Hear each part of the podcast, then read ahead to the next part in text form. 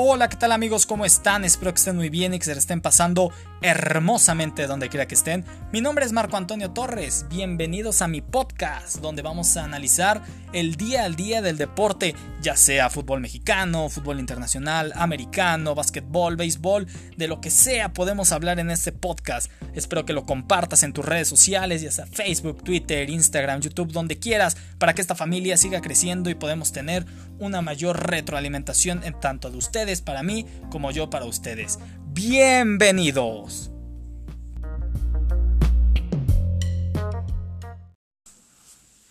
Hola, ¿qué tal amigos? ¿Cómo están? Espero que estén muy bien y que se le estén pasando hermosamente donde quiera que estén. Bienvenidos a mi primer podcast. Como escucharon en la intro, vamos a tratar de todo el mundo deportivo, así que si tú quieres que hable de un tema en específico, déjalo en la caja de comentarios y con gusto lo investigaré y te compartiré mi punto de vista. Pero hoy, el día de hoy, les quiero hablar de un hashtag que se hizo tendencia en los últimos días. Estamos hablando del tan famoso fuera piojo. ¿Es en serio?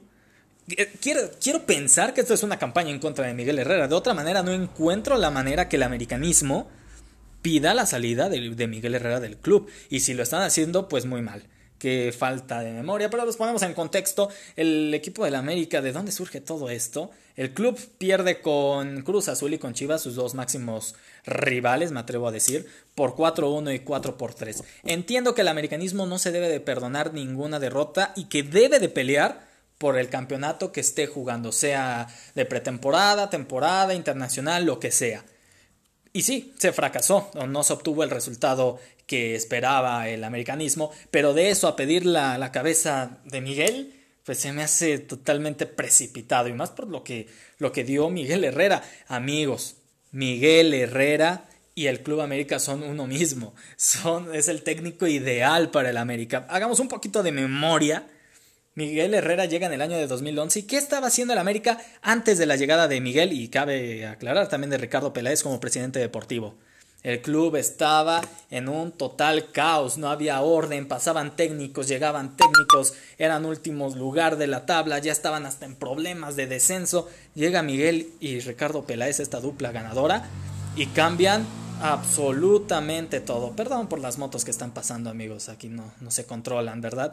Pero bueno, continúo con esto.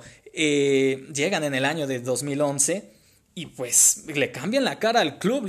Realmente fue una evolución total con refuerzos como Rubén Zambuesa, Moisés Muñoz, el Hobbit Bermúdez eh, de, esos torneos y el América empieza a ganar partidos, califica hasta las semifinales, cosa que ya no veíamos en el club.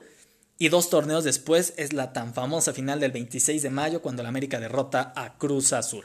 Así que si el americanismo está pidiendo la salida de Miguel es porque no tiene memoria de lo que ha hecho en los últimos años por el América. En su segunda etapa vuelve a ser constante el equipo, aunque ya había sido constante tanto con los técnicos como el turco Mohamed, Ignacio Ambriz y Ricardo Antonio Lavolpe, pero con Miguel se vuelve a tener esa constancia, llegando a semifinales y ganarle otra final a Cruz Azul.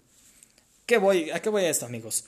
Si América, si América llegase a perder otra vez con Cruz Azul y con Chivas en el torneo Guardianes 2020 y el torneo este, pues ahora sí que con un América irregular, ahí sí se podría cuestionar la salida del club. Ahí sí podríamos valorar otra vez las contrataciones, los jugadores que están en el momento, pero mientras creo que el América no aprovechó realmente el potencial que tenían sus jugadores. Hagamos veamos el contexto de los partidos. Miguel Herrera en todos los juegos hizo cambios que desajustaron la defensa. Es un error de Miguel, claro está pero es pretemporada, amigos.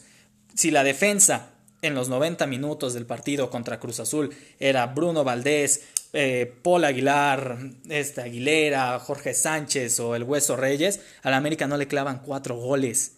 El América en el primer tiempo contra Cruz Azul estaba jugando mejor que, que, ellos. Inclusive metió un gol con un golazo de Sebastián Córdoba. Así que yo no veo preocupación por el América al arranque del Guardianes 2020 a no tener pues una defensa establecida. Que Miguel todavía no haya decidido cuál va a ser su once titular, esa es otra cosa. Amigos, se los aseguro. El América, junto con Tigres, Monterrey, Cruz Azul, Chivas, los, los mismos de siempre, hay que decirlo así, va a estar peleando en los primeros puestos del Guardianes 2020. Y se los aseguro que va a estar en la liguilla. No hay preocupación. Miguel Herrera puede manejar el barco sin ningún problema. Aparte, firmó hasta el 2024. Así que vamos a tener piojo para mucho rato y para lo cual tendría que tener muy feliz al americanismo. Esa es mi opinión, amigos. Si ustedes tienen alguna diferente, lo podemos analizar. Déjalo en la caja de comentarios, estaremos platicando. Y pues bueno, esperemos grabar un poquito más de podcast con todos ustedes. Nos vemos muy pronto. Cuídense mucho. Bye.